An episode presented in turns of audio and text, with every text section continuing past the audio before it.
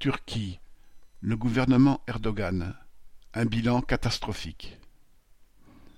La crise économique, doublée de la crise politique à partir de 2015, avait miné le pouvoir d'Erdogan bien avant le tremblement de terre du 6 février 2023, dont certains médias estiment que le coût pour le gouvernement turc sera de l'ordre de 126 milliards de dollars.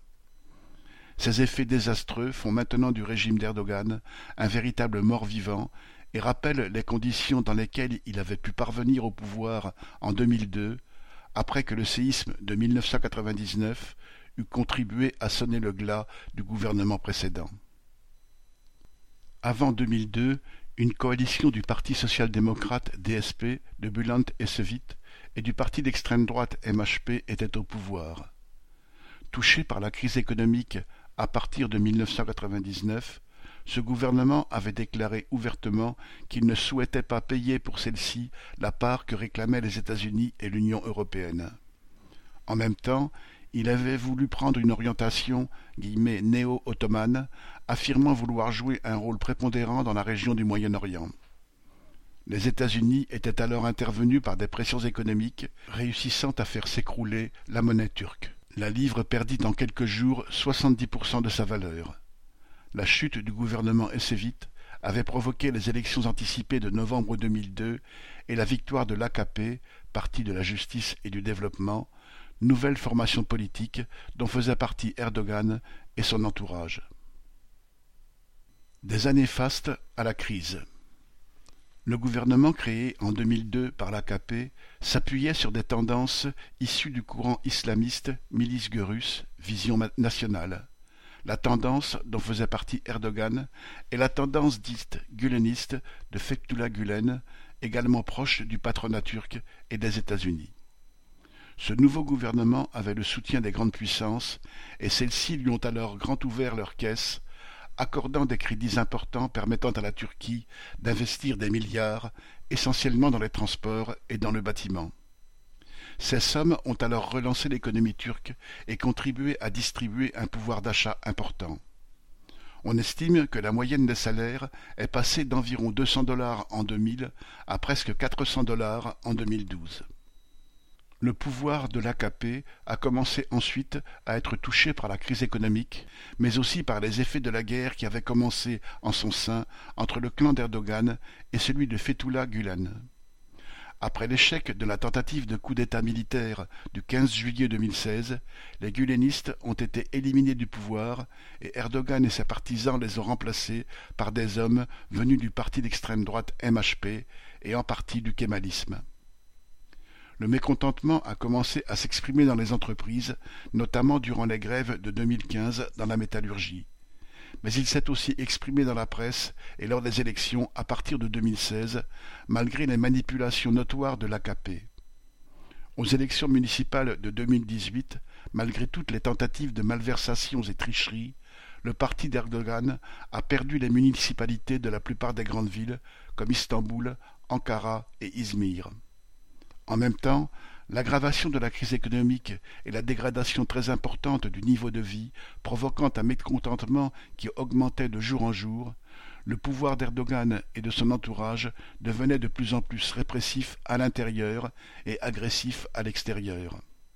Les postures nationalistes, les campagnes contre le mouvement kurde qualifié de terroriste, les expéditions militaires répétées contre les régions kurdes de Turquie et de Syrie, les campagnes contre la Grèce, les emprisonnements arbitraires d'opposants ou supposés tels ont été autant de dérivatifs pour tenter de faire oublier la profonde crise économique. Cette crise est bien sûr d'abord liée à la crise mondiale, mais il s'y ajoute des facteurs spécifiques, dont le véritable pillage opéré par Erdogan et son entourage.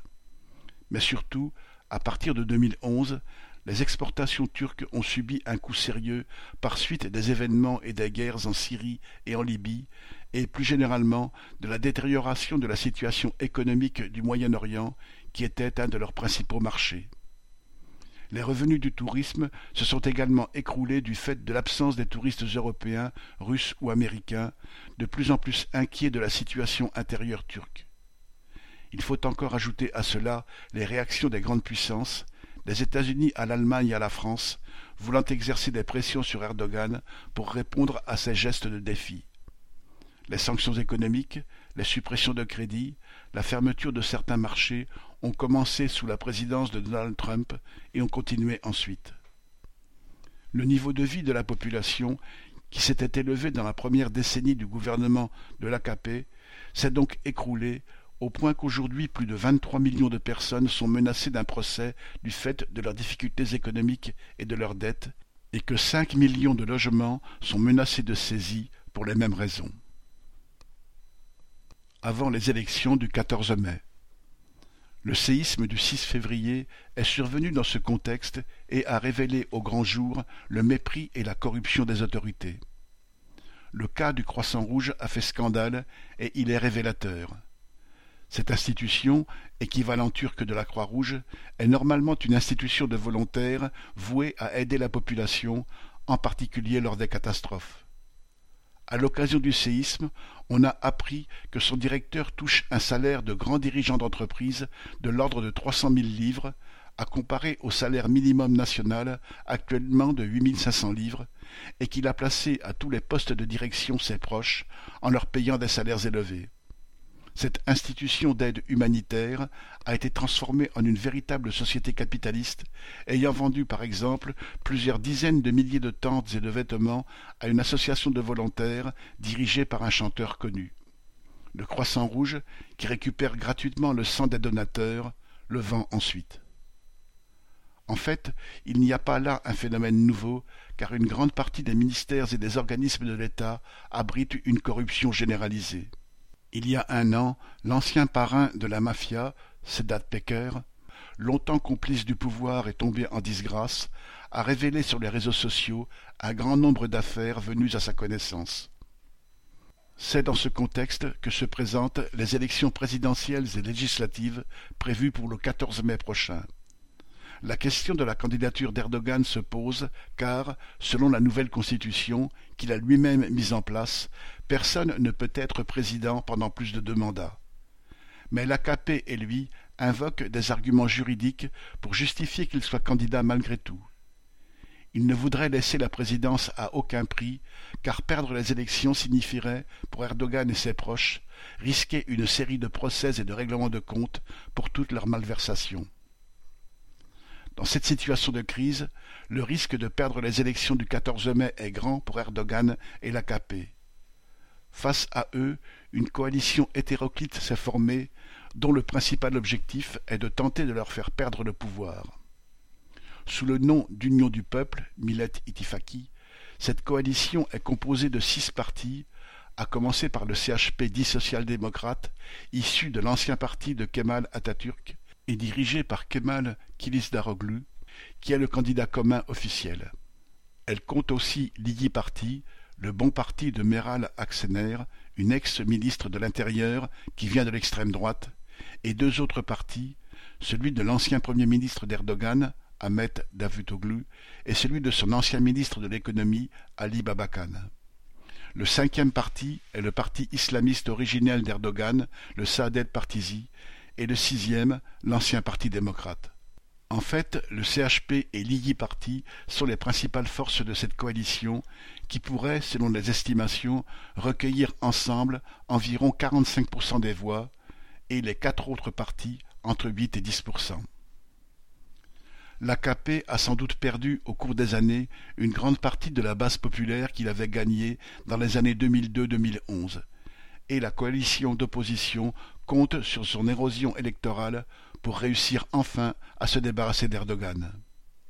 Il n'est pas encore dit qu'elle y réussisse, car Erdogan a montré qu'il n'était pas prêt à quitter facilement le pouvoir et qu'il n'hésiterait devant aucune manœuvre pour le garder. Mais, pour les travailleurs, la question ne se limite pas là, car le gouvernement qui succédera au gouvernement actuel devra gérer une crise sans précédent dans une situation internationale particulièrement dégradée. Le seul ciment de la coalition dite Union du peuple est le désir de remplacer le gouvernement monopolisé depuis vingt ans par les zones de l'AKP.